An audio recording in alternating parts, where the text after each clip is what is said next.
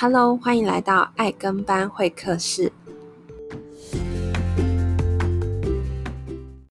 嗨，大家好，欢迎回到爱跟班会客室，我是 Lindy。好久没有用一个分享的人的身份跟大家讲讲话，因为过去好几集我们其实都是有邀请来宾，然后就各种的主题来跟大家做分享。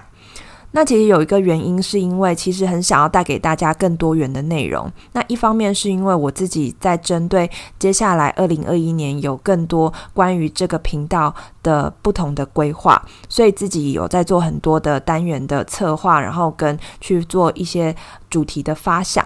那刚好在前阵子呢，我到了年底跟年初的时候，其实我们都会去做一个年底的回顾跟年初的目标设定。那当我在带着我的工作团队再去做今年的整个的目标设定的时候呢，我就开始去思考的是，诶，呃，我们到底要怎么让我们的新年新希望可以更有具体的落实？因为大家会发现，就是我们每次在年尾的时候，我们在检核我们自己今年一整年的。呃，所有在做事情的时候，我们都会发现，就是好像明明年初定定好的目标，怎么到了岁末年终的时候，发现，哎，今年怎么过得这么快？然后好像自己其实没有做到太多的事情，离自己当初设定的目标其实有一大段的距离。所以，呃，我发现了这件事情之后，我就开始去想是，那我们到底要怎么样可以在新的一年设定目标，可以更有呃达成的几率会更高，甚至是我们其实更可以真的去往前迈进。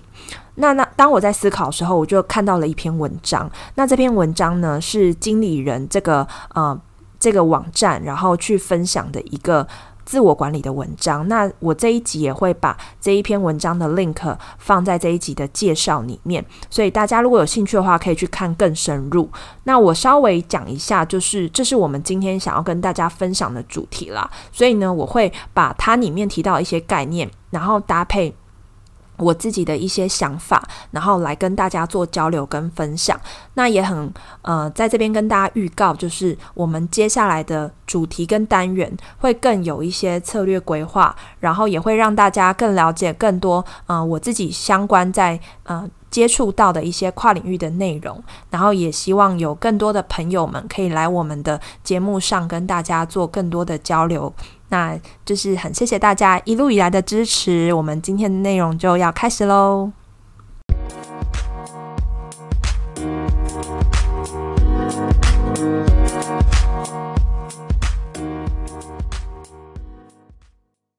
好，那我们现在来聊聊，就是为什么我们常常在定新年新希望的时候，都会发现，诶，最后怎么结果有一点落差。那在这一篇文章里面有提到说，他们呃一个美国网络行销公司，他们发现就是说没有办法达成新年目标的原因大概有两个。第一个就是你的目标太过模糊，不够明确。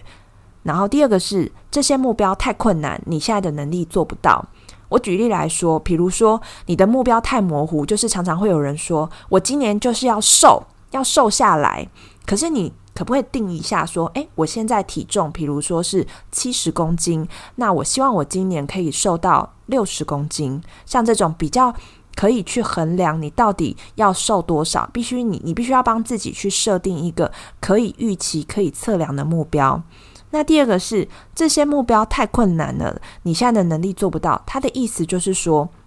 你今天有可能去设定一个，比如说你想好以瘦身来说，你有可能你现在是八十公斤，然后你说哦，我今年要瘦三十公斤。当然不是不可能，我们也看过很多电视上的艺人啊，或是一些广告，告诉我们说，诶，努力怎么样怎样怎样，你就可以瘦三十公斤。可是你要去思考一件事情是，套用在你自己身上，你如果真的要瘦这三十公斤，你要付出什么？你有可能要你。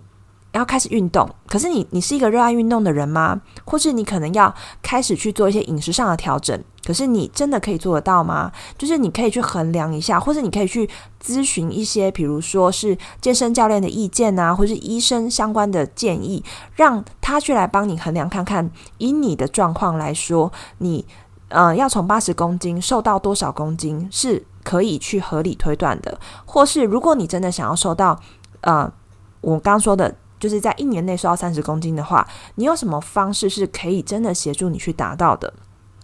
所以这个这两个呃原因，就是会导致说我们今天在达成目标上会有挚爱难行的地方。所以今天他呢提供了一个七个建议，然后可以让我们去挑选出适合自己的新年新希望。所以这边呢，如果我鼓励大家啦，就是如果你现在还不确定你的新年新希望是什么，或是你有写出来了，可是你自己好好检视一下，就是你就拿着你的新年新希望，然后跟着我们这一集，你来检视一下，诶，是不是你的内容可以做一些调整？或是你可以把我的一些想法，你也可以放进去。我觉得这部分是很鼓励大家可以这样子做。好哦，那我们先来看第一个。他说，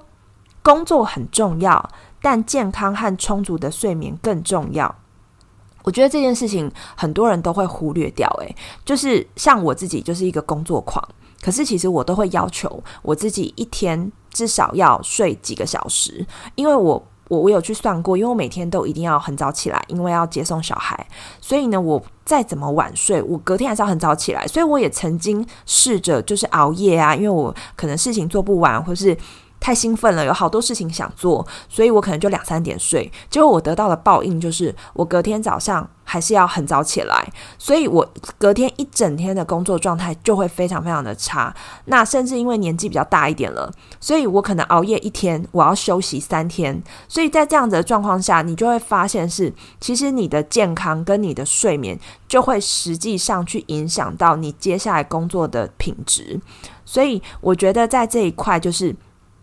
你可以去多花一点的时间跟心力在你的健康上，而且你要去想一件事情，就是你很用力的在工作这件事情没有错。可是呢，如果当有一天你突然病倒了，你因为你的身体的，因为你没有呃健康跟你的睡眠的时候，其实很容易会有个状况，就是你的免疫力会下降。那大家常听过嘛？免疫力下降你会有几个状况？你可能就会呃嘴破。喉咙痛，然后就会开始很容易病毒就会入侵。人家在感冒什么，你都会成为那个流行感冒的第一人。那在这样状况下，你想想看哦，你都已经感冒不舒服、发烧了，或是就是头昏昏、脑胀胀、眼睛不舒服了，你要怎么工作？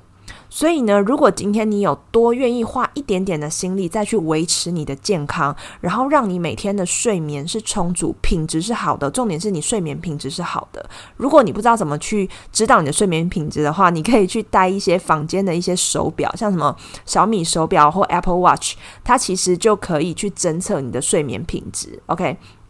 当你的整个状况是 OK 的时候，其实你工作效率就会大增。而且现在的人其实都有在提倡一件事情，就是其实工作真的不需要工作太久，诶，就是不一定一天一定要工作九个小时或十二个小时才有效率。我相信经过这一波的疫情，大家都会发现一件事情，就是，诶，现在很多人都已经 work from home，就是在家工作了，是因为。呃，大家也开始感觉到哦，在家工作其实效率很高诶，因为我不用再花时间去化妆打扮、出门通勤，然后到就定位，我还要开始做一些呃暖身的事情，我才可以真的打开我的笔电，然后开始真的进入到工作情境。他们会发现，诶，我在家工作，我省了省掉这些前面的仪式，省掉这些一些零零杂杂的事情，我直接打开我的笔电，我可能泡一杯咖啡，我就可以开始工作了。所以也很多公司发现这件事情，因为很多人以为哦，work from home 在家工作，那你老板要怎么监督员工啊？你这样会不会整个公司大家都在偷懒？结果你这个公司会垮掉。可是其实过去一年很多的研究，很多的就是实实际上的数字，我们都看到一件事情，就是很多的企业开始 work from home 在家工作之后，其实他们的员工的工作效率反而提升，工作的时间反而会缩短。所以这件事情代表一件事情，就是其实我们应该要去想的是，我们要怎么样提升我们的工作效率。OK，好，那第二个他提到就是大胆跨出舒适圈，向外结交新朋友。我相信很多人就是开始去上班之后会发现一件事情，就是其实你真的要在工作职场上认识朋友，真的不是这么的容易，因为你可能就是上班就是面对一堆同事，然后下班后因为你累了。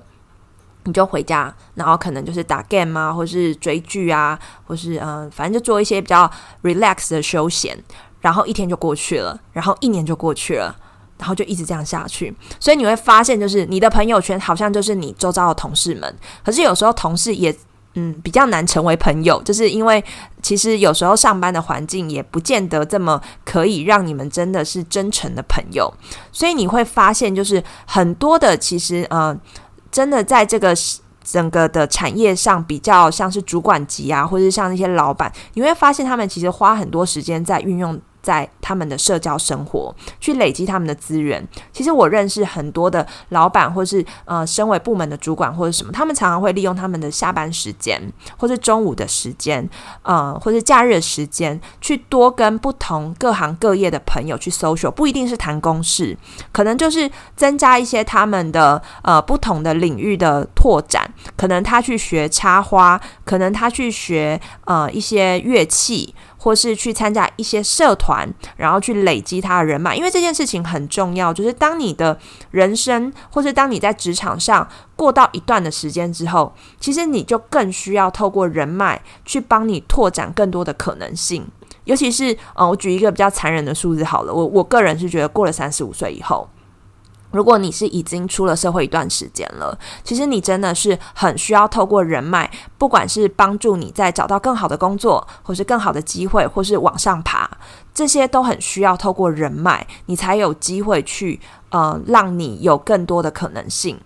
那他这边有举例啊，比如说你定期可以去参加一些社交聚会，像我自己啊，就是因为我自己是在 FinTech 的产业，金融科技的产业，然后我以前就会很很喜欢在晚上，我现在也是啊，就是我会去安排一些嗯、线下的活动，我们叫 Meet Up。就是一些小聚，然后你就会在那样的场合很放松，然后就是大家下班后，然后去听一下可能一个一个小时的讲座，然后可是同时间你也可以认识诶对这个领域有兴趣的人，然后去跟他们聊聊。然后像我之前也会去参加一些大学的呃一些研究所的课程，然后可能就跟那个老师说，诶可不可以请让我旁听？那我在旁听的过程中，诶我不见得真的很能听得懂那个课程里面全部的内容，可是我可以借由这样子，我不管是眼睛看。看到很多呃，我平常看不到的一些人事物，然后或是呢，在下课之之余，我也可以跟周遭的同学们、朋友们聊聊天，然后增加我的呃视野，这样子。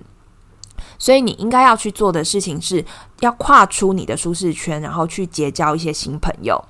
那接下来第三个，他提到就是你必须要去动手去规划，去改善令你不满意的现况。什么意思呢？就是你一定要去列出一些事情，是有什么事情我一定要完成，我非要完成不可的工作是什么？这件事情你一定要写下来，就是你最重要、你最重要、你最在意的事情到底是什么，以及你最喜欢做的事情是什么。应该是说，好，你最最想做，你心里最想做的事情是什么？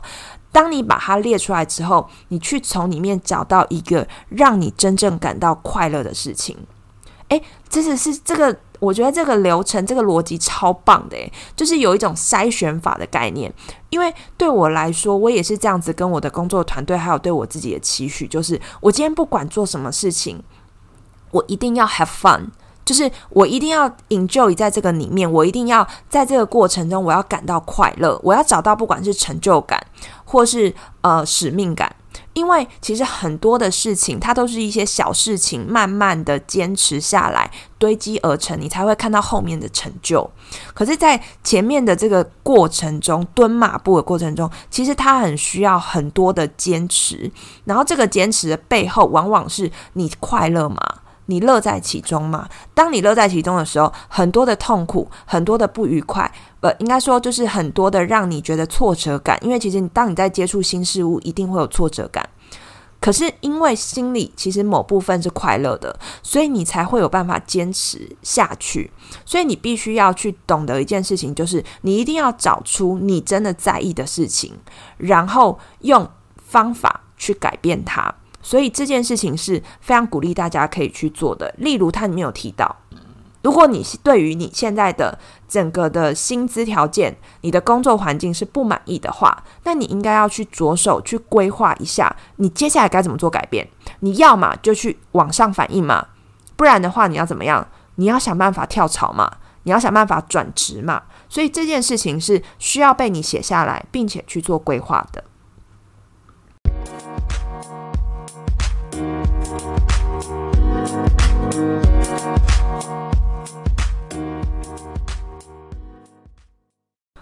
OK，那我们来看第四个，他讲投入大量的时间学习一项新的技能。我觉得这件事情在现在的时代非常的重要。过去我们可能觉得，哦，学得一技之长，你就可以不愁吃穿。诶，应该是说你就可以不用烦恼你接下来的人生，你可以至少有一个工作啊，你至少。可以有一个呃生财之道，不过我觉得在现在科技当道的时代，你会发现，就是你如果只有自己旧有的一些技能，比如说假设你是一个工程师，那你会学习程式语言嘛？那你可能以前在学校学的程式语言，到现在其实又有不一样的程式语言出来的时候，你是不是要去再多去学习？你才有办法跟上整个的时代科技的脚步，所以包含在现在的其实各个领域也是啊。你可能过去是建筑系，那你以前可能是用手呃拿着笔再去画你的整个的设计稿，可是呢，现在所有的东西都强调什么三 D 电脑绘图等等的嘛，所以你是不是应该要也开始去学习怎么去操作电脑？那包含金融业也是啊，金融业其实现在也开始走 FinTech，就是所谓的金融科技了嘛。所以你今天不能只是哦，我有一些金融业相关的从业知识而已，我是不是愿意开始去学习一些新的科技的东西，让我在这个职场上更有竞争力？所以呢，会建议大家可以投入一件真正让你感兴趣的事情。重点是你要大量的学习。你今你今天不是说哦，我这个碰一下，我这个碰一下，然后就我什么东西都也没有很专精。其实我觉得有一本书啊，叫《刻意练习》。它让我们知道，其实很多的技能都是透过刻意练习而来的。你可能是要不断的在练习中去调整、去修正，然后你就可以习得这样子的技能或这样子的知识。而且你会发现，说你去学习不同的技能这件事情，还可以让你呃一直会有保持正向的心情，就是因为你会一直觉得哦，原来这个事情是这样子，哦，原来我又了解了一个新知识。你会对于这世界有更多的好奇心，你对你的未来会有更多的想象。所以呢，就是鼓励大家，就是你必须要去呃去学习一个新技能，甚至是你必须要去设定一个目标并达成它。比如说，你想要去学一个语言。呃，你就不要说哦，我想要学会日文，而是你可以，因为日文现在有那个检定考嘛，你可以说哦，我要考过一级，我考过二级等等的，你就可以去有一个达成目标的方向，然后去学习去投入。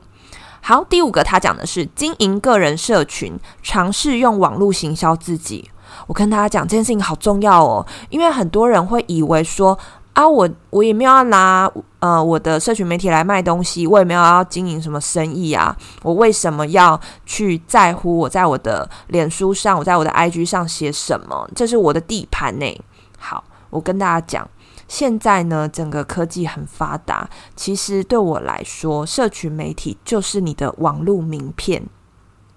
所以千万不要觉得那个是你的地盘，别人看不到，你有设定隐私或是什么。我想要让大家知道的事情是，只要凡走过，必留下痕迹。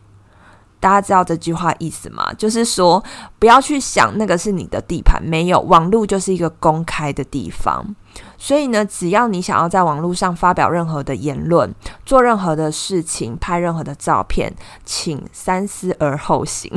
所以呢，重点就是说，你今天想要让人家怎么认识你这个人，我们先不要讲商业目的哦。我们今天就是讲自媒体，自媒体就是每一个人其实现在都是自己的一个。Social media 就是社社群媒体的概念，所以你要怎么样让人家透过网络可以更好认识你这一个人？我觉得这是一个关键，这也是我们接下来能在这个社会上，或是呃，在这个世界上可以生存下去一个很重要的一个关键点哦。因为我们接下来因为科技，因为还有整个的接下来的趋势的发展，我相信我们跟很多不管是各个国家。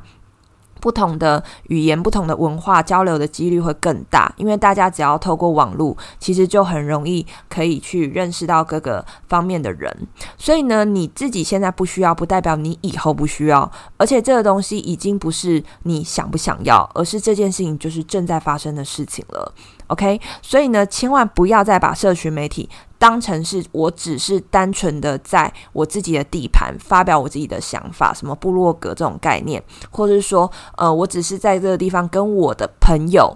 维护关系。其实我觉得他其实还可以做到更多的，不管是形象的管理，或是你个人的很多的态度、很多的方式的展现，你也可以借由社群媒体去认识更多不同领域的朋友。好，第六个他说，帮信箱大扫除，删掉没有用的讯息。哦，我觉得这件事情也很重要。诶，请问大家每个人的 email，你现在打开，你有多少封信？你有没有在做整理？我觉得，嗯、呃，尤其是当你的。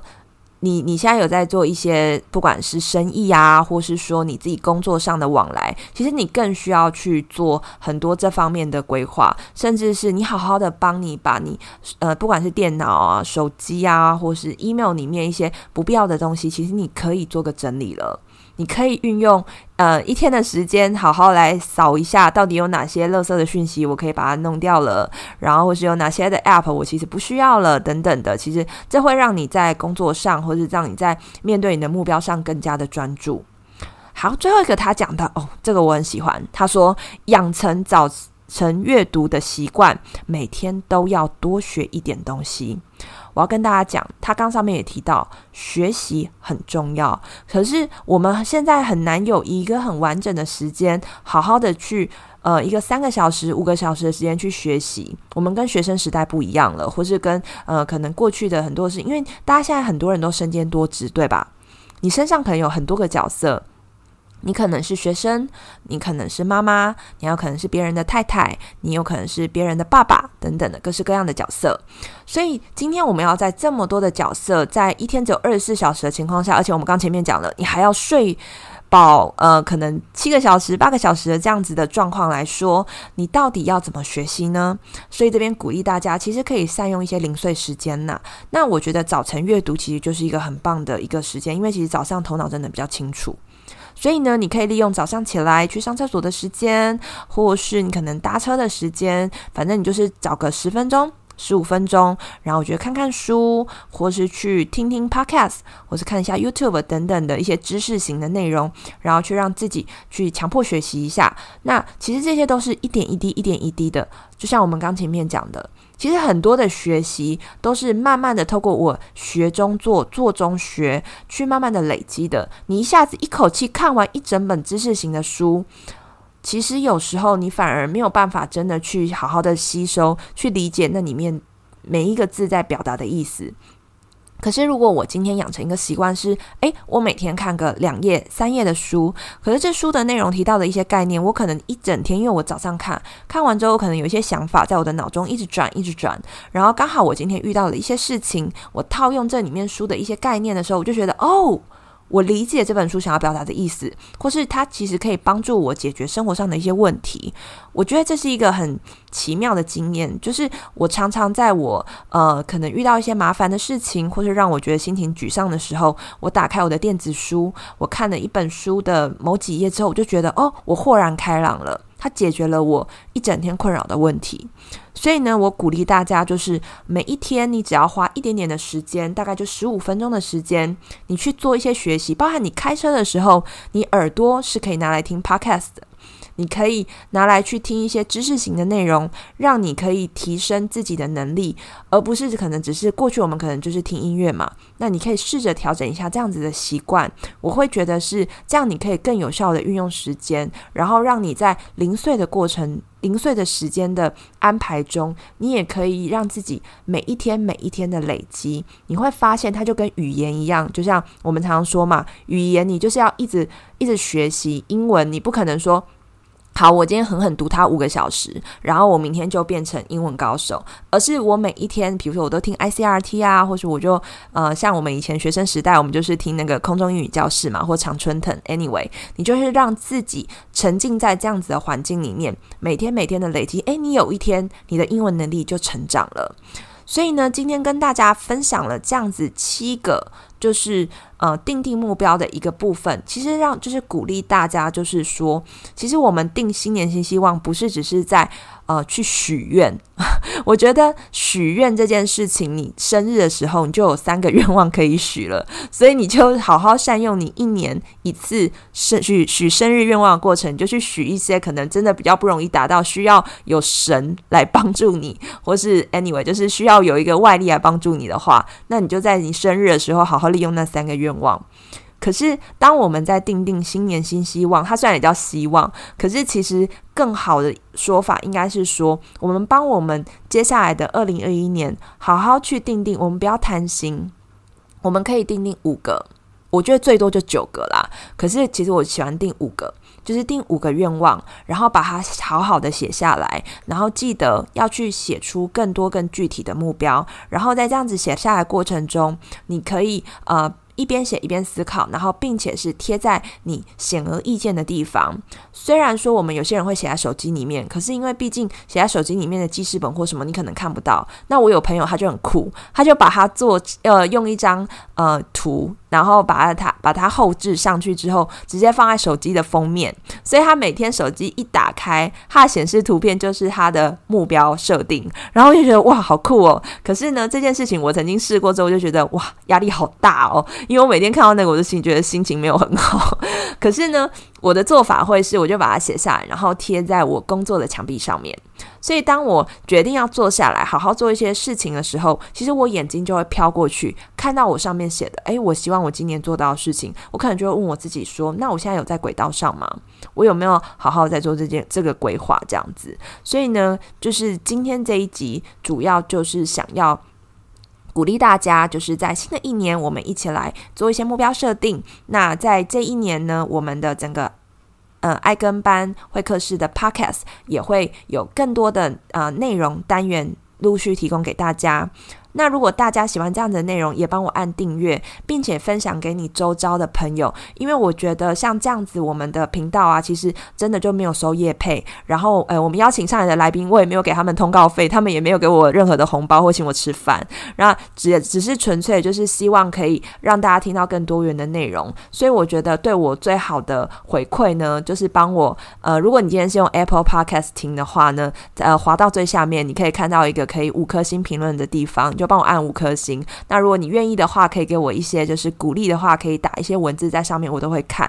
那大家也可以加入爱跟班会课室的呃 Podcast 呃的粉丝专业，你就在 Facebook 上面打。爱跟班会客室，你就可以找到我们的粉丝专业，然后那个地方你也可以呃留言给我，你可以传讯息给我，因为我知道有很多的朋友其实透过那个粉丝专业，其实跟我分享很多他们的想法，甚至询问我一些法律问题，那我也很乐于可以跟大家交流。那我们就下次见喽，拜拜。